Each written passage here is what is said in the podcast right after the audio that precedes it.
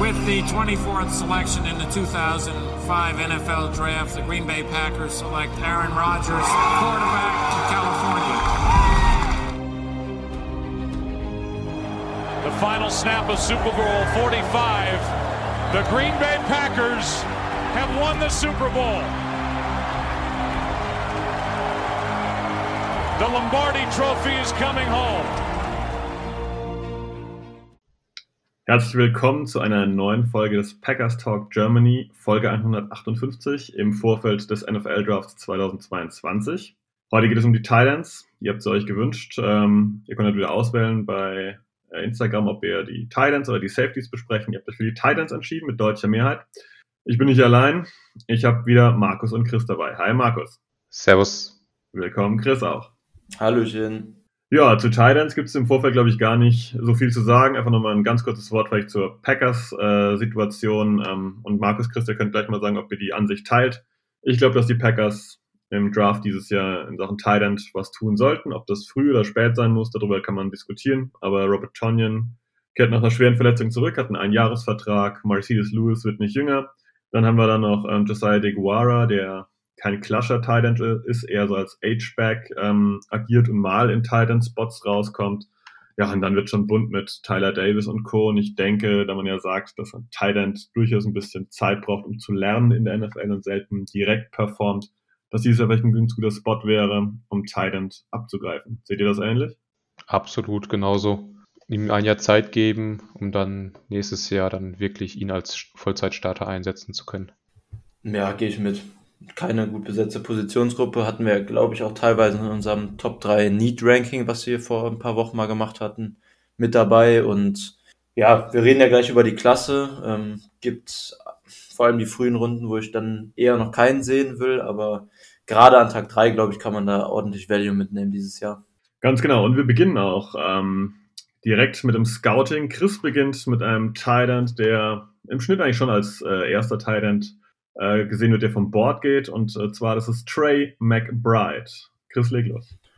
Genau, Colorado State, 22 Jahre alt am Draft Day. Ähm, wie du sagst, deutlich der Content Talent Nummer 1. Ich bin mir gar nicht sicher, ob ich überhaupt ein Ranking gesehen habe, wo er das nicht ist. Ist im Prinzip auch in meinen Augen und bei den meisten Leuten so der einzige, der ein ganz klarer Tag 2 Talent ist und ähm, bei vielen anderen gibt's dann so diesen Übergang zwischen Tag zwei und drei, so zwischen dritte und vierte Runde, aber bei ihm sollte eigentlich relativ deutlich zumindest Tag zwei drin sein. Ähm, ja, ist ein ziemlich guter All-Around-Talent. Der einzige wirklich gute All-Around-Talent in der Klasse auch. Hat keine ganz klare Schwäche, ist ziemlich vielseitig einsetzbar, ähm, hat einen relativ guten Straight-Line-Speed, ist ähm, die Seams runter ziemlich gut als Talent, als Passcatcher ähm, guter Inline-Blocker dazu noch, ist, ist willig und aggressiv als Blocker, was ich bei Titans immer wichtig finde. Am Point of Attack ist er gut, er spielt von Titans ziemlich nasty, hat einige Pancakes auch in seinem Tape dabei, spielt mit einer soliden Technik als Blocker. Da schon mal gut und auch seine Ballskills und Hände sind auf jeden Fall positiv hervorzuheben. Ähm, er fängt relativ regelmäßig Bälle außerhalb seiner Frame, ist physisch am Catchpoint. Ja, also all das macht ihn halt ziemlich vielseitig einsetzbar in der NFL, Inline, auch mal Outside, ähm, im Slot. All das kann er spielen auf einem mindestens soliden Level. Ähm, nicht so gut fand ich seine Gefahr, was Yards auf der Catch angeht. Also er ist zwar straight dann relativ schnell, wie gesagt, aber was so Change of Direction, also Agilität und Richtungswechsel im Open Field angeht, ist schon noch sehr viel Luft nach oben, fand ich. Also er lässt selten Leute einfach stehen, macht das mehr so durch Physis. Und auch insgesamt das Route Running war in Ordnung, aber ist jetzt nicht auf dem Top-Level, was NFL angeht. Also nicht extrem scharf oder extrem ähm, quick in seinen Cuts auf seinen Routes. Also auch da ist auf jeden Fall noch Verbesserungspotenzial. Aber wie gesagt, mit der einzige wirklich klare und gute, vielseitige All-Around-Talent in der Klasse und deshalb für mich klar Talent Nummer eins dieses Jahr. Ja, ich denke, das kann man genauso stehen lassen dass äh, sich Trey McBride da schon ein bisschen vom restlichen Bereich der Titans absetzt. Ähm, wir kommen mal zu einem spannenden Typ noch äh, gleich, der in Sachen ja, Ranking oftmals äh, relativ früh geht, manchmal auch deutlich später gesehen wird. Also er ist ein bisschen kritisch äh, wird angeschaut und es geht um den Titan, der Ohio State Buckeyes um Jeremy Ruckert, den euch jetzt Markus vorstellt. Genau, also Jeremy Ruckert ist wirklich so ein klassischer Tight End. Ist nicht übermäßig athletisch, ist aber relativ kräftig unterwegs, ist ein sehr sicherer Catcher, also hat da macht das wirklich, wirklich ordentlich, ist von Ohio State aber jetzt nicht so viel eingesetzt worden. Also er war so der klassische, die ähm, Security Blanket, wie man im Englischen sagt. Er hat kurze Targets bekommen, ähm, in der Red Zone ist er gerne mal eingesetzt worden, aber ansonsten hat er jetzt noch wirklich, also eigentlich gar keine tieferen Routen gezeigt. Er hat auch nicht die Speed dafür. Also er kommt relativ gut vom Fleck weg. Das ist schon wirklich sehr gut, aber ähm, viel Endspeed hat er nicht. Er ist sehr kräftig unterwegs. Er ist auch sehr aggressiv als Blocker. Ähm, hat da manchmal das Problem, dass er dann zu aggressiv ist und dadurch Balanceprobleme bekommt. Also da muss man noch so ein bisschen dann bei ihm an ihm arbeiten. Auch im Passblocken. Ich, ich finde es äh, vollkommen ausreichend, aber gibt andere, die der Meinung sind, dass er gerade im Passblock noch äh, viel zu lernen hat. Ähm, dementsprechend ist das auch so der Grund, weswegen er so ein bisschen hoch und runter rutscht in den einzelnen Rankings. Allgemein ist er ähm, genau das, was man eigentlich von einem Titan erwartet. Er ist ein guter Allrounder, er fängt gut, er kann die ganzen kurzen Bereiche abdecken. Ich sage jetzt mal so in den ersten zehn Yards. Er wird in der Red Zone einfach aufgrund seiner Masse, aufgrund seiner Kraft und Größe, denke ich, eine Gefahr darstellen. Aber er ist jetzt kein Travis Kelsey oder so oder ein Evan Ingram das ist er definitiv nicht. Er ist mehr so ein Oldschool Allround-Spieler. Ja, ich denke, da kann man zustimmen. Äh, ich bin jemand, der ihn im Receiving gut sieht, im Blocking auch eher kritisch sieht. Ähm, das passt aber so als Überschrift auch ein bisschen zu meinem persönlichen Draft-Crush, habt ihr wahrscheinlich noch mitbekommen, Greg Dulcich, ähm, UCLA. Das ist der nächste Thailand auf unserer Liste und äh, Greg Dulcich habe ich seit Jahren auf dem Schirm, ähm, weil einfach seine Story relativ cool ist, denn der ist eigentlich damals äh, zu Washington State recruited worden und dann ist der Recruiter, der ihn da geholt hat, äh, da weggegangen und ähm, dann ist er als Walk-on zu UCLA, das heißt, er hat kein Scholarship gehabt, er ist quasi auf sein eigenes Risiko dahin gegangen und hat sich da bei UCLA dann entsprechend ja immer mehr Einsatzzeit erkämpft. Ist von der Größe her eher so ein durchschnittlicher Teil, nicht sonderlich groß wer so ein bisschen an Dawson Knox denkt äh, von Buffalo, das ist so ungefähr die Größe, also das ist nicht der, der größte ähm, ja, End. Er hat so ein bisschen Receiver-Fähigkeiten, das ist jemand, der, ja, ich würde ihn sagen, ist ein Big Play Specialist. Ähm, das ist jemand, der eigentlich aus meiner Sicht ins Packers-Scheme äh, total gut reinpassen würde, wenn man ihn frei schemt. Er ist dann am, am Platz da, er hat zuverlässige Hände, äh, er ist auch ordentlich äh, schnell, ordentlich quick, aber tut halt nichts in der oben Re ähm, Regie quasi. Es ist, ähm, er hat nicht die, die crispsten Routes. Er hat nicht die besten Hände, er hat nicht den größten Speed. Das ist alles im oberen, soliden Bereich, was ihm letztendlich zu so einem runden Bild ähm, ja, bringt. Sein Problem ist sicherlich, dass auch bei ihm das Blocking deutlich noch an Arbeit äh, ja, vor sich stehen hat. Ähm, dass er auch grundsätzlich auch, wenn er auf Tackles trifft, dass er dann die eigentlich selten bricht und eher daran hängen bleibt und dass seine, seine Routes halt, wie gesagt, nicht crisp sind, die die sind immer so ein bisschen abgerundet. Man hat immer das Gefühl, dass er so ein Bogen am Ende läuft und ähm, dass er da halt einfach einen scharfen Cut noch reinbringt. Das wäre garantiert eine Sache, die ihn ähm, ja noch befördern könnte. Und was halt sehr, sehr gut ist, ist seine Hand-Augen-Koordination. Das heißt, wenn der Ball da ist und er sich konzentriert, er hat manchmal ein bisschen Probleme mit Drops gehabt, mit leichtfertigen Drops. Ähm, aber wenn er sich konzentriert, dann holt er halt auch relativ schwierige Dinge rein und das ist äh, sehr, sehr angenehm, wenn man einen Titan hat, der hier auch in Traffic entsprechend gut arbeiten kann aus meiner Sicht auch ein Thailand, der ähm, mit der Zeit immer höher geschossen ist im Board, aber Chris hat das schon ganz gut betont. Ähm, Trey McBride steht auch für mich über allem anderen und ähm, trotz dessen, dass ich Dulcich sehr mag, würde ich ihn nicht allzu früh nehmen, vielleicht auch Ende Tag 2 allerfrühestens. Ja, Dulcich war ja auch so ein bisschen, fand ich im Pre-Draft-Prozess jetzt die letzten Wochen ein Riser. Ähm, aber du hast angesprochen, er hat halt diese fast ausschließlich für sein Skillset ähm, vertikale Gefahr. Und ein bisschen komisch war, dass sein Game Speed, da stimme ich dir auf jeden Fall zu, sah als, als Vertical Threat eigentlich relativ gut aus. Nicht so ganz mit seinem Test-Speed übereingestimmt hat. Man muss natürlich bei den Command-Werten und sowas immer vorsichtig sein und grundsätzlich sollte man das Tape auch höher gewichten. Aber ähm, er ist halt eine 4-7 Flat gelaufen. Ist äh, auf jeden Fall ist kein Horrorwert, aber die meisten hatten bei ihm schon ein bisschen höheren Wert ähm, so grundsätzlich erwartet als diese 4-7 und ähm, ja, das hat so ein bisschen kleine, kleine Bedenken irgendwie aufkommen lassen. Auch wenn das kein schlechter Wert ist, aber so für diese Rolle, die Elm einnehmen würde, ist das tatsächlich ein bisschen langsamer als gewünscht irgendwie. Ja, absolut berechtigter Kritikpunkt. Ähm, sehe ich genauso, dass ich das ich da eher überrascht war, dass er da jetzt nicht besser abgeschnitten hat. Wie gesagt, ich halte ihn nicht für einen Speedster, aber für jemand, der vielleicht braucht diese Competition, dass ihm jemand hinterher rennt, dass er dann nochmal so einen Gang zulegen kann. Ähm, aber wir werden es wahrscheinlich rausfinden. Gedraftet werden wird er wahrscheinlich auf jeden Fall. Und Chris geht jetzt weiter zu einer, äh, ja, zum spannenden College und äh, Isaiah Likely. Genau, das spannende College ist Coastal Carolina. Auch Likely wird 22 Jahre alt sein am Draft Day. Und das ist für mich ein ganz, ganz schwer zu prognostizierendes Prospect. Nachdem ich das Tape geguckt habe, war ich echt begeistert, war dann tatsächlich auch ähm, ohne die Combine-Werte damals sogar noch mein Titan 2. Und dann, ähm, ja, vielleicht fängt man so an, dass äh, er glänzt halt dadurch, dass er auf Tape, fand ich, aussah wie ein sehr guter Athlet auf der Titan-Position mit einem starken Speed, guter Explosiveness, ähm, als Yards after Catch Waffe mit sehr, sehr viel Upside, fand ich, gewirkt hat. Und dann ähm, kam jetzt sein Combine und dann auch sein Pro Day. Und ich habe ja gerade bei Dulcich gesagt, 4-7 Flat war enttäuschend. Bei Likely ist an seinem Pro Day jetzt eine 4-8 Flat, also 4-8-0 gelaufen.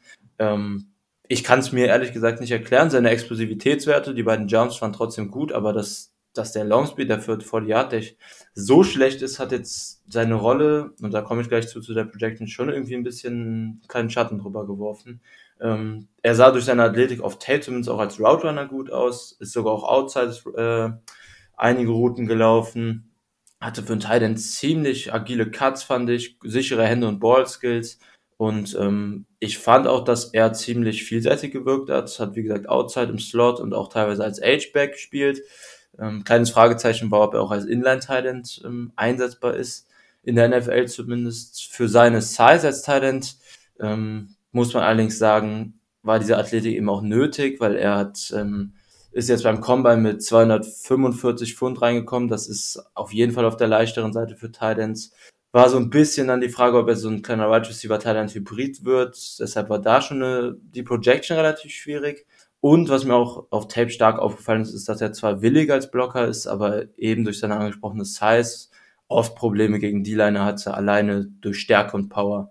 Also er war eher so ein Move-Blocker, so diese Fullback-Rolle oder Puls oder ein Second-Level-Blocker, wo er eben in Bewegung auf Blocks treffen kann.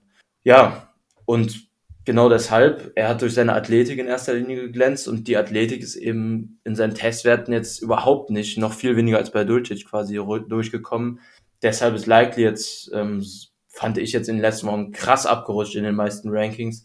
Ähm, Soweit wie jetzt in der Regel gedroppt ist, bis ans Ende von Tag 3, würde ich tatsächlich nicht gehen. Ich würde ihn immer noch so Mitte Tag 3 nehmen, aber da, wo ich ihn ursprünglich hatte, nach dem Tape, Ende Tag 2, Anfang Tag 3, würde ich ihn jetzt mit den Testwerten dann leider auch nicht mehr nehmen.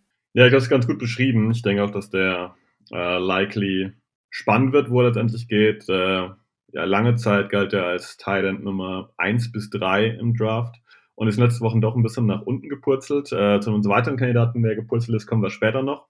Vorher bringt uns aber Markus noch Kate Otten näher. Genau, aus Washington.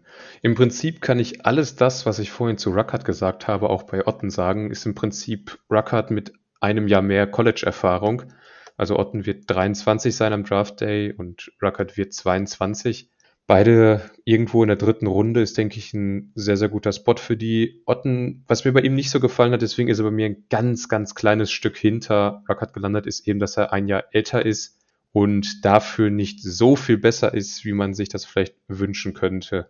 Weil die sind schon sehr, sehr ähnlich. Auch Otten ist ein super Catcher, wurde sehr, sehr wenig eingesetzt in der Offensive, ist keiner, der das Spiel vertikal macht, ist jemand für diese ersten zehn Yards, ist ein solider Blocker, hat dann noch so seine Schwierigkeiten in einer oder anderen Situation, ähm, ist aber auch keiner, der äh, jetzt komplett versagt. Dementsprechend, ähm, er hat viel Erfahrung als Inline-Blocker, da ist er viel eingesetzt worden, ist ein smarter Spieler, weiß, wie er die Routen zu laufen hat, weiß, wie er seinen Körper einsetzt. Und ähm, dementsprechend auch bei ihm kriegt man, glaube ich, einen Spieler, der sehr, sehr weit ist und der dann vielleicht nicht ganz so viel Anlaufzeit braucht. Würde ich auch so unterzeichnen. Ähm, Habt ihr Otten beide tatsächlich ähm, so um die dritte Runde rum? Ich habe ihn eher in vier, aber ja, ja, das Potenzial ist halt einfach da bei ihm. Mhm. Okay, krass. Ja, ich bin bei Otten echt deutlich niedriger, weil ich als Receiver halt wirklich kaum Potenzial sehe. Als Blocker gehe ich mit, aber als Receiver sehe ich da echt kaum Upside für die NFL. Deshalb habe ich den auch erst Ende Tag 3 tatsächlich. Ja, ich glaube, das liegt bei meiner grundsätzlichen Kritik so ein bisschen am äh, Passing Game von Washington, äh, dass da einfach auch nicht äh, ja, viel rauszuholen ist. Ähm, aber klar, kann man kritisieren, wenn man sagt, okay, Junge, du zeigst am College schon nichts, ähm, wie soll das dann erst später werden? Äh, ja, ist ein bisschen schwierig. Gut, ähm, jemand, der auch noch viel Entwicklungszeit braucht, ist der nächste Kandidat. Und dann kommen wir zu Cole Turner von Nevada. Ähm, Cole Turner ist ein relativ junger Teil noch, 22 Jahre alt, relativ groß, äh, 6 foot 6 groß. Ähm, ja, das Stichwort roh trifft auf ihn wunderbar zu, denn ähm, wenn man aufs, aufs Blocking geht, das Blocking in Pass Protection ist äh, bei ihm relativ gut. Das Blocking, Run Blocking ist eine Katastrophe. Ähm, man merkt immer wieder, dass, dass Cole Turner an vielen Punkten so zwischen The Good and the Evil äh, hin und her wandert. Er hat einen richtig guten Football-IQ. Er ist auch relativ schnell für seine Größe. Er rundet diese berühmte 4-7 Flat. Aber er ist halt 6 foot 6 und nicht ähm, so groß jetzt wie Dulcich mit nur 6 foot 4 oder die anderen Kollegen. Er hat einen guten Football-IQ, er, er hat eine richtig gute Ahnung, Instinkt, wo er hinzulaufen hat, ähm, wo er vielleicht auch mal aushelfen kann, wenn sein Quarterback in, in Problemen steckt. Ähm, er hat Inline gespielt, er hat auch Outside gespielt. Outside ist dann natürlich ein Nightmare für äh, kleine Cornerbacks. Aber er hat halt auch Schwierigkeiten und das ist halt, ähm, ja, dass er, sobald jemand stärker ist als er, kräftiger, dass er da eigentlich wild übers Feld rumgeschoben wird und das ist sein Hauptkritikpunkt in allen Bereichen, ob das jetzt Lower Body Strength ist oder ob das die Kraft an sich insgesamt ist, da hat er ein riesen, riesen Defizit noch. Also man, es gibt diesen berühmten Begriff lanky, das heißt bei uns so ein bisschen schlaksig vielleicht. Er ist grundsätzlich schlaksig und ihm, ihm fehlt eigentlich die komplette Energie, Power und Kraft, um hier auf Dauer in der NFL zu überzeugen.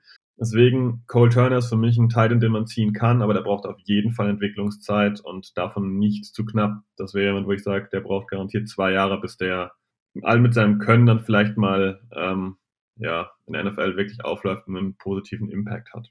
Habt ihr Cole Turner noch was zu ergänzen? Nein. Dann darfst du direkt weitermachen, Chris. Ähm, und zwar mit Jelani Woods, jemand, der sehr, sehr ähm, ja, wild auch über die Boards geklettert ist. Ja, allerdings. Ähm, ja, freue ich mich darauf, den vorzustellen. Virginia Titan wird 23 Jahre alt sein, also auch ein bisschen älter im Draft Day schon. Jelani Woods ist ein physischer Freak. Also er ist durch seine physischen Tests, durch seinen Athletik-Test jetzt im Pre-Draft-Prozess echt die Boards wirklich sprichwörtlich hochgeklettert. Also er ist 6'7 groß, 270 Pfund, 34,5 Armlänge, ähm, alles 95 Percentile oder höher. Ähm, seine athletischen Tests mit, mit dem Gewicht und der Größe, die er hat, ist eine 461 gelaufen. Das ist unfassbar. 24 Bench Press Reps, ähm, Vertical und Broad Jump beide 92 und 97 Percentile. Three Cone bei seinem Gewicht und seiner Größe, ich sag's nochmal, 86 Percentile, also unfassbare Testwerte. Er ist die Boards eben deshalb jetzt auch so hochgeklettert. Man sieht das Ganze auch in seinem Spiel durch seine, allein durch seine Wingspan ist er ein extremer Jump und Contested Catch, Target über die Mitte.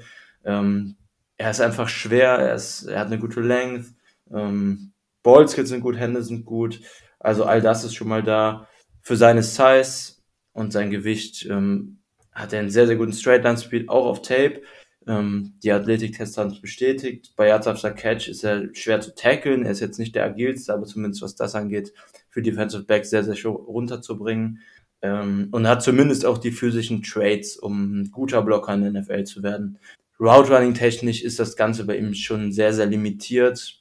Alleine weil es schwierig ist, so eine Masse ähm, agil und quick in Bewegung zu bringen. Er hat keine besonders schnellen Füße und ist dieses klassische eher fast als quick, wie man auf Englisch immer sagt. Ähm, als Blocker hat er noch eine sehr, sehr schlechte Technik und Handarbeit, kein gutes Positioning ähm, und muss sich da sehr, sehr verbessern, hat aber wie gesagt durch seine Physis eine gute Upside, was das angeht. Ähm, Yards after Catch macht er nur durch Physis und ähm, insgesamt könnte er seine seine extremen physischen Trades auch noch besser in sein Spiel integrieren. Und deshalb glaube ich, dass Woods ein bisschen Anlaufzeit in der NFL brauchen wird. Aber mit den Trades, die er mitbringt und den athletischen Fähigkeiten bei der Größe und der Masse, sollte das eigentlich nach ein, zwei Jahren ein sehr, sehr gefährlicher Tight mindestens was diese, diese Rolle down the seam und in der Mitte des Feldes angeht, werden können.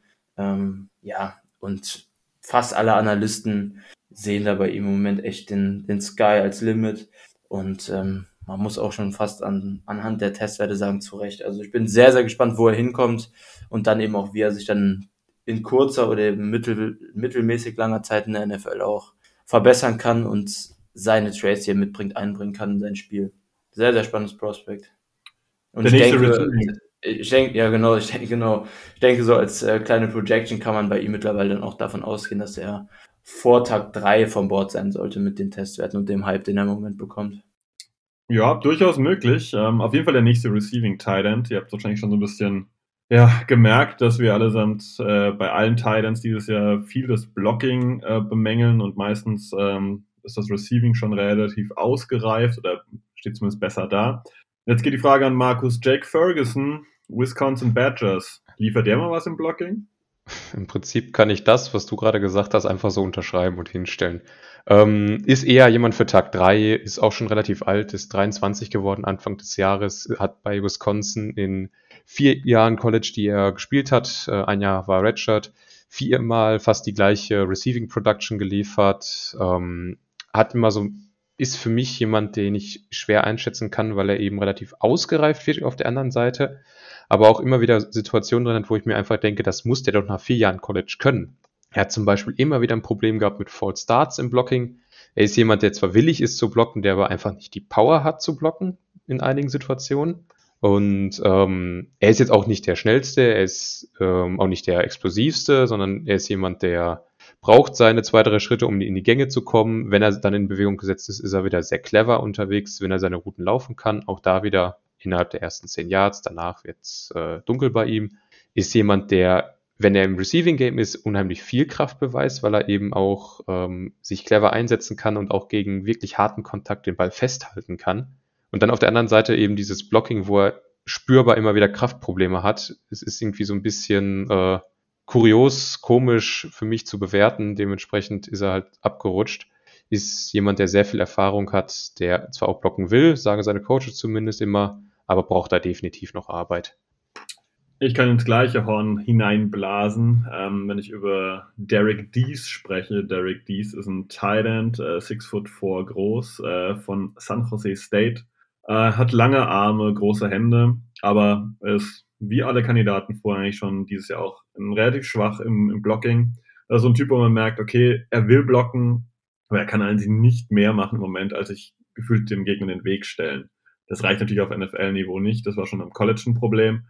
Was seine Stärken sind, seine, seine Routes sind relativ gut. Die sind wirklich auch schön sauber, schön crisp und er kann sein, die, äh, sein ähm, Defensive Back oder wer auch immer ihn verfolgt, äh, damit auch teilweise in die Irre führen. Das ist teilweise wirklich super. Und er hat relativ weiche Hände. Also was dann in seinen Catch-Radius kommt, das äh, kann der auch, auch nicht reinziehen durch seine Länge und durch seine Hände und durch seine Reichweite. Das ist sehr angenehm. Insgesamt fehlt dem Kerl aber einfach noch die Power. Also das ist auch wieder so ein typischer Titan, den musst du auf jeden Fall noch ein, zwei Jahre entwickeln, ähm, dass er überhaupt in der NFL eine Chance hat. Ich glaube, das äh, gleich habe ich eben bei Cole Turner schon gesagt, aber also ist wie es ist. Ähm, deswegen kann man jetzt direkt zu jemand gehen, der eigentlich ähm, ja spannender naja, ähm, der war lange spannend und ist jetzt äh, nicht nur durchs Sport runtergepoltert, sondern eigentlich gefühlt, ähm, ja, liegt er am Boden. Und es geht um Jalen Weidermeyer, der letztes Jahr garantiert noch als End 1 oder 2 im Draft gesehen wurde. Chris. Ja, ist jetzt leider im Laufe des Pre-Draft-Prozesses sehr, sehr abgerutscht. Also ist relativ einfach zu erklären. Also auf Tape ähm, hätte ich so vierte, fünfte Runde gesagt, sah halt in Ordnung aus. Route Running war okay, nach dem Catch einigermaßen physisch. Catch Radius, ähm, Ballskills außerhalb seiner Frame auch in Ordnung. Ähm, war auch auf Tape nicht besonders explosiv oder agil, wenig äh, Yards after Catch und Route Running. Ähm, Blocking war noch ausbaufähig, aber wodurch er jetzt halt so gedroppt ist, sind seine Testwerte. Ähm, Größe und Gewicht waren okay, 6'4, 257 Pfund, auch Armlength war in Ordnung, aber er ist halt nur 5'02, selbst bei seinem Pro Day nochmal gelaufen. Beim Pro Day sind die Werte in der Regel nochmal ein bisschen besser als beim Combine. Ähm, das ist halt absolut unterirdisch und ähm, Broad und Vertical Jump waren First und 13th Percentile, also auch sehr, sehr, sehr niedrig. Ja, ist äh, schwierig. Kann sogar sein, dass Widermeyer jetzt letztendlich undrafted geht, dann am Ende mit den Testwerten, die er auf den Tisch gebracht hat. Ähm, etwas, etwas schade eigentlich, weil sein Tape in Ordnung zumindest war für Tag 3. Ähm, aber mit den Testwerten ist es schwierig in der NFL irgendwie, ja, alleine Chance zu bekommen und dann noch Fuß zu fassen auf der, auf einer Position, die auch mittlerweile sehr, sehr viel von Athletik lebt. Absolut, ja. Also ich bin auch total entgeistert, was Jalen Weidermeyer angeht. Ähm, seine Saison fand ich schon, naja, kein Knaller, war durchschnittlich at best. Also da hatte ich mir schon mehr Entwicklung äh, gewünscht. Ähm, ja, na, wie du schon gesagt hast, die Testwerte haben ihn eigentlich jetzt ins Bodenlose droppen lassen. Ähm, Im Bodenlosen liegt garantiert nicht Charlie Collar, richtig, Markus? Nee, absolut nicht. Also äh, ist mir relativ spät aufgefallen und ich bin jetzt mal echt gespannt, wo der jetzt genau vom Bord gehen wird, weil der Junge ist athletisch, also hat äh, wirklich gute Testergebnisse abgeliefert beim RAS. Ähm, bis auf den Benchpress, den er komplett vergeigt hat, war das eigentlich alles überdurchschnittlich gut unterwegs. Also im Vergleich zu den anderen Spielern, die ich hatte, jetzt mal jemand, der auch ein bisschen athletischer unterwegs ist, ist auch ein Riesenvieh ist 6 Fuß 6 groß, ähm, 52 Pfund, hat eine Spannweite von 82 Inch. Das merkt man auch, wenn man den, sich den anschaut. Der ist athletisch, der ist riesig und der fängt viel. Hat er auch gemacht bei Iowa State. Ähm, war wirklich äh, auch da eine Gefahr für die gegnerischen Defensiven, hat einen Rekord aufgestellt at Iowa State eben für Catches und Yards von einem Titan, war Team Captain wirklich ähm, auch jemand, der in Iowa State sehr beliebt war, ist auch schon aber auch schon 23, wenn er jetzt in den Draft reinkommt, ähm, hat eine riesen First Down Rate, also 77 Prozent seiner Catches waren First Downs, also das ist eine absurde hohe Zahl. Das ist aber auch so sein Markenzeichen und worauf er sich verlassen muss. Also sein Blocking ist äh, ausbaufähig, muss man nett zu formulieren. Was mich so ein bisschen stört, ist, dass er, obwohl er so riesig athletisch ist, man merkt diesen schlechten Benchpress-Wert bei seinem Spiel, weil dann, wenn da mal ein Safety kommt, der ihm dann mal kurz durchschüttelt beim Catch, dann ist der Ball auch gerne mal weg. Oder er muss ihn doppelt fangen oder irgendwelche solche Sachen. Das nervt immer so ein bisschen. Genauso wie aus, er aus Routen rausgedrückt werden kann, hat mir nicht so gefallen. Was ich noch ganz cool finde, ähm, er hat in 2021 den Academic Heisman gewonnen, ist Sohn von zwei College-Professoren, also nicht ganz blöd und ähm, ist wirklich in seiner Schule ähm, der Leader des Footballteams gewesen. So steht es zumindest hier jetzt. Dementsprechend jemand, wenn man ihn ins Team holt, glaube ich, holt man sich da einen richtig guten Charakter mit rein, der, obwohl er so alt ist, schon das Team äh, nochmal nach vorne bringen kann. Man muss ihm halt das Blocken beibringen, aber dafür, ich denke, dafür haben wir die Leute da. Ja, ähm, Blocking ist auf jeden Fall immer ein großes Thema. Ich habe übrigens auch nicht die Lösung jetzt dabei, denn ich habe jetzt James Mitchell von Virginia Tech dabei. Junger ähm, Tight End, wollte sagen Cornerback, Tight End mit äh, 22 Jahren am Draft, äh, allerdings nur 6 Foot 3 groß. Ähm, da sind wir gleich bei den Kritikpunkten. Ist halt insgesamt ein relativ kleiner Typ, äh, der eigentlich eher ein bisschen wie ein Wide Receiver wirkt, wie ein großer Wide Receiver. Ähm, und genau das sind auch die, die Punkte, die er gut kann. Bälle fangen ist gut, seine, seine, seine Routes, Routes sind gut, ähm, sein Release ist ordentlich, ähm, er hat eine gute Ball Security, also er steckt dann immer ordentlich weg. Ähm, er hat eine gute Body Control, alles, was eben kleineren Spieler meistens positiv ausmacht und ihm fehlt eigentlich alles, was diesen größeren Spielern und ähm, das möchte man beim Titan eben doch auch haben. Blocking, Power, das fehlt alles so ein bisschen. Ähm, daher würde ich sagen, wenn man James Mitchell zieht, dann zieht man da auf jeden Fall den den reinen äh, ja, Receiving Tight End. Ähm, wie seht ihr, wie seht ihr eigentlich jetzt die Klasse? Wir haben jetzt viel über Blocking gemeckert. Gibt es irgendwo, wo er sagt, hm, da sehe ich vielleicht das meiste Blocking Upside, bevor wir zu unseren Quick Hits noch kommen? Ich denke tatsächlich von denen, die ich gesehen habe, würde ich sagen, dass, dass Kate Orton der beste Blocker ist. Ähm, ich habe ja eben gesagt, sie sind trotzdem Ende Tag 3, weil ich Receiving Game so schlecht finde. Aber vom Blocking an sich denke ich, Orton und ähm, ja, wahrscheinlich dann schon McBride, Ruckert und der Range, aber Orton wäre von denen, die ich gesehen habe, die Eins. Also, wenn wir von jetzt ausgehen, ist das für mich wirklich ein Kopf-an-Kopf-Rennen zwischen denen, die Chris angesprochen hat. Wobei ich McBride jetzt ehrlich gesagt nicht so weit dahinter sehe. Also, der macht das eigentlich auch schon ganz ordentlich. Aber das ist jetzt alles nichts. Also im Prinzip, ich würde mit Ruckert gehen, weil ich ihn sehr schätze, einfach. Ähm, aber auch bei Jelani Woods, wenn man bei ihm muss man halt von Null anfangen, aber wenn man das aufgebaut bekriegt mit Mercedes Lewis, denke ich, kann man da einen sehr guten Blocker draus basteln. Ja, das Wort aufbauen ist ein super Stichpunkt, ähm, weil Blocking ist halt etwas, das auch entwickelt werden muss. Ähm, Und wenn du in einer Offense spielst, die einfach keinen großen Wert auf einen Block und Titan legt, dann sind natürlich deine, deine Skills da relativ roh. Ähm, zum Abschluss aber noch ein paar andere Namen kurz mal droppen, dass ihr die mal gehört habt, weil die vielleicht im Draft noch ein bisschen früher oder später vorkommen werden. Meiner Meinung nach der beste Blocker im, im Draft ähm, ist Daniel Ballinger von San Diego State. 6 foot 6 groß, ähm, kräftiger Typ. Und ja, einfach das, was man als Blocking-Talent haben will. Ich glaube, dass ähm, seine Receiving-Fähigkeiten auch in der NFL eher begrenzt sind, wenn er liegt wirklich im, im, im Short-Yard-Game. Das heißt, den wirst du nicht auf tiefen Routes sehen, weil er dafür eigentlich äh, ja, nicht schnell genug, nicht, äh, nicht flexibel genug in seinen Hüften ist. Ähm, ja, Blocking Titan einfach. Ähm, wer ähm, äh, an der Combine überrascht hat, ist Chigosium Okonkwo. Ähm, der ist allerdings nur 6 foot 2 groß, der Titan von Maryland. Und damit ist schon direkt klar, das ist so ein H-Back-Typ. So ein bisschen wie Josiah DeGuara. Dementsprechend für die Packers wahrscheinlich eher nicht interessant, ähm, weil er halt einfach mit seinem Frame ähm, fehlt ihm halt die Power, es fehlt ihm auch die, die, die, die Muskeln, es fehlen ihm auch die, die Armstärke, um wirklich als Titan zu agieren aber natürlich ganz weiche Hände und kann halt diesen, diesen Bereich H-Back des Tight ganz gut abdecken. Dann gibt es noch Trey Barry von den Tight vom Boston College. Ja, das ist auch ein Typ, wo man erstmal hört, oh, 6 foot 6, großer Typ. Hm, ja, war aber mega langsam mit dieser berühmten 5-1-6 Zeit, also weit ab von dieser 4-7 Flat, die schon nicht gut war. Ähm, ja, und der hat äh, grundsätzlich ein Problem, das halt auch, obwohl er groß ist, halt sehr, sehr schmal ist. Und ähm, wenn der in der NFL erfolgreich sein will, dann müsste der an Geschwindigkeit zulegen, weil als Blocker ähm, taugt er auch nicht sonderlich viel. Ähm, dann kommen wir zu einem ganz spannenden Namen, den man vor Jahren viel, viel höher erwartet hätte. Und zwar Grant Calcaterra. Der kommt jetzt von Southern Methodist University, also SMU abgekürzt. War aber lange vorher bei Oklahoma und äh, war eigentlich ein hochbegehrter Tight End, war recruited, kreuz und quer, wenn ich recht weiß, UCLA, USC waren an ihm dran, Boston College, Oklahoma sind gegangen, Purdue, äh, brr, Rest habe ich vergessen.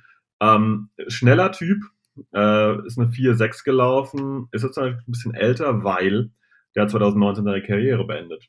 Und zwar wegen Gehirnerschütterung und ähm, ja, hat dann nach einem Jahr Pause 2021 wieder bei SMU angefangen ist eigentlich so der, auch der Prototyp eines Allrounders. Ähm, aber man hat jetzt schon ein bisschen gemerkt, dass er bei gewissen Sachen sich ein bisschen raushält. Sobald es ein bisschen zu kräftig wird, ähm, scheut er den Kontakt.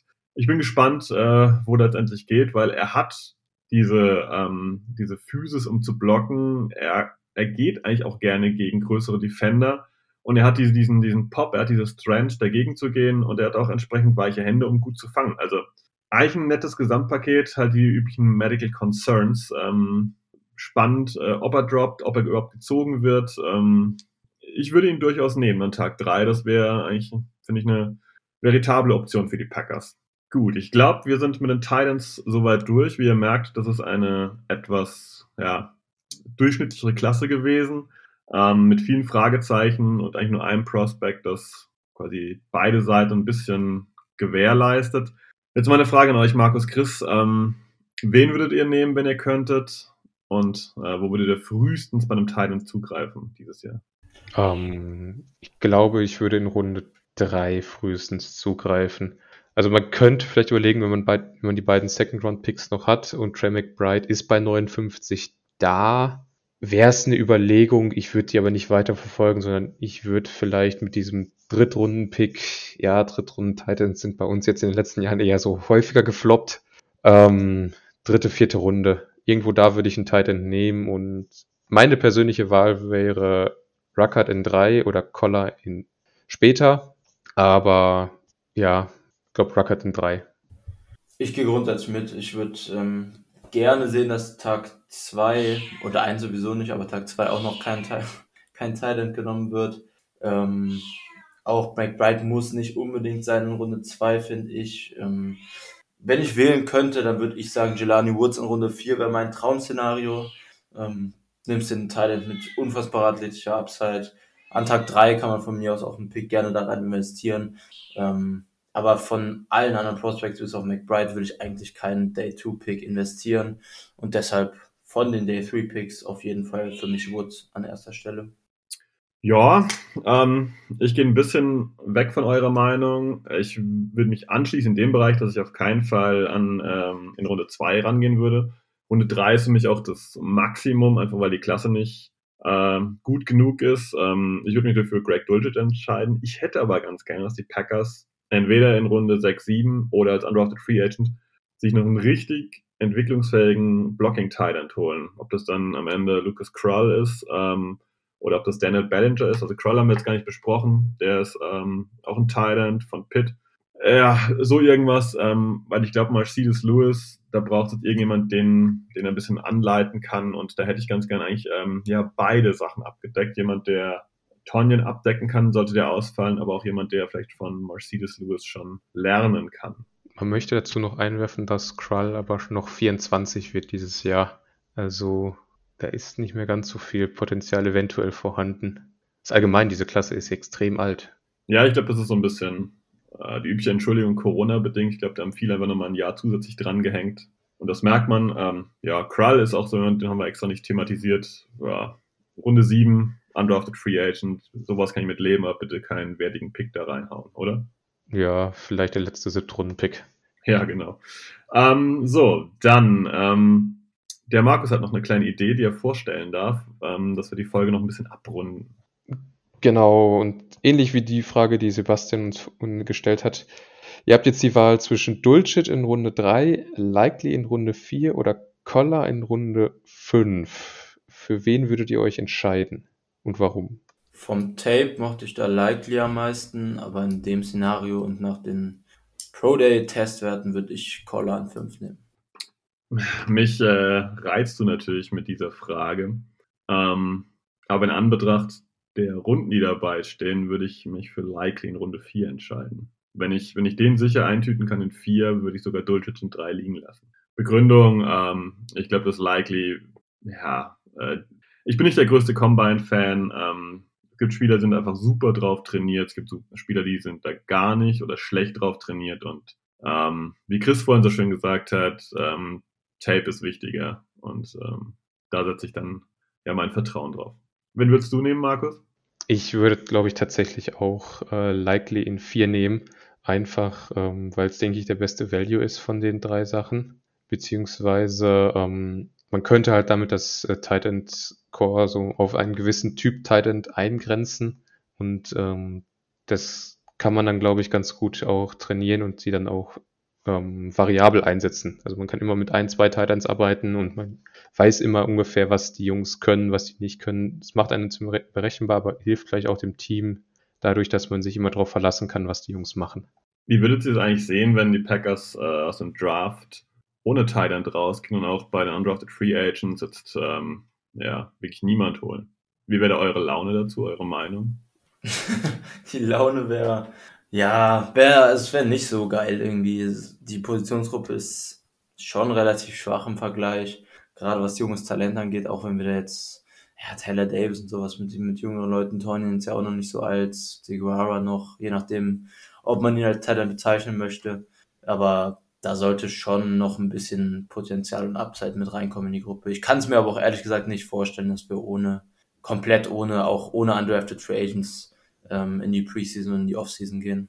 Das, wäre für mich ein Zeichen, dass ähm, Tonjen sehr gut von seiner Verletzung zurückgekommen ist. Äh, die ersten Trainings laufen ja schon.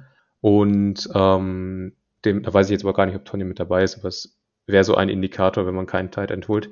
Ich mache es ganz gerne, dass ich mit meinen Mockdrafts immer einen Tight End mit dabei habe. Ich glaube aber, es ist jetzt kein Muss. Also, wenn man jetzt einen Tight End nicht holt, ist das okay ich denke, wenn Tonjen diese Saison jetzt nochmal vielleicht an das, an das Niveau vom Vorjahr, also Vorvorjahr anknüpfen kann, ist das okay. Also wirklich nur okay, jetzt nicht gut. Und dann kann man da überleben. Ähm, aber ich würde schon gern Titans sehen. Es wäre aber kein Drama jetzt, wenn da jetzt keiner geholt wird. Ich bin ja eher bei Chris. Äh, ich fände es schon ein Drama. Ähm, ich möchte eigentlich nicht mehr sehen, dass äh, ja wieder in Probleme rutschen. Ich kann es mir nicht vorstellen, wie es aussieht, wenn Mercedes Lewis mal länger ausfällt. Ähm, ich glaube nicht, dass wir da Ersatz dafür haben. Ähm, wir haben es gesehen, wie es aussah, als äh, Robert Tonyan dann weggefallen ist. uns hat aus meiner Sicht schon so eine Perspektive, eine Option im Passing-Game gefehlt. Und ähm, ich finde, da muss einer her, der das dann nicht auf dem Niveau ersetzen kann. Wir reden hier über den besten oder einen der besten Blocker mit Mercedes Lewis. Wir reden über einen sehr, sehr guten Receiving Tight der andere Schwächen hat dann aber auch mit Robert Tunyon. Aber ähm, wir können dann nicht versuchen, den ja, H-Back, den wir sonst völlig anders einsetzen, Josiah DeGuara plötzlich mal kreuz und übers Feld zu schieben und, und dann für ihn dann auch wieder keinen Ersatz zu haben. Also das ähm, würde ich nicht gut heißen. Unser Scheme braucht gute Titans im Blocking und im Receiving und da hätte ich entsprechend gerne auch ein bisschen Munition parat. Ja, genau. Ja, das soll es dann auch gewesen sein ähm, für diese Folge. Merkt schon, Titans war so ein bisschen kürzer, aber klar liegt auch an der Masse. Gibt nicht so viele. Ich hoffe, es hat euch gefallen. Und ähm, ja, viel mehr gibt es nicht mehr zu sagen. Ich bin raus mit einem Go Pack Go. Go Pack Go. Go Pack Go.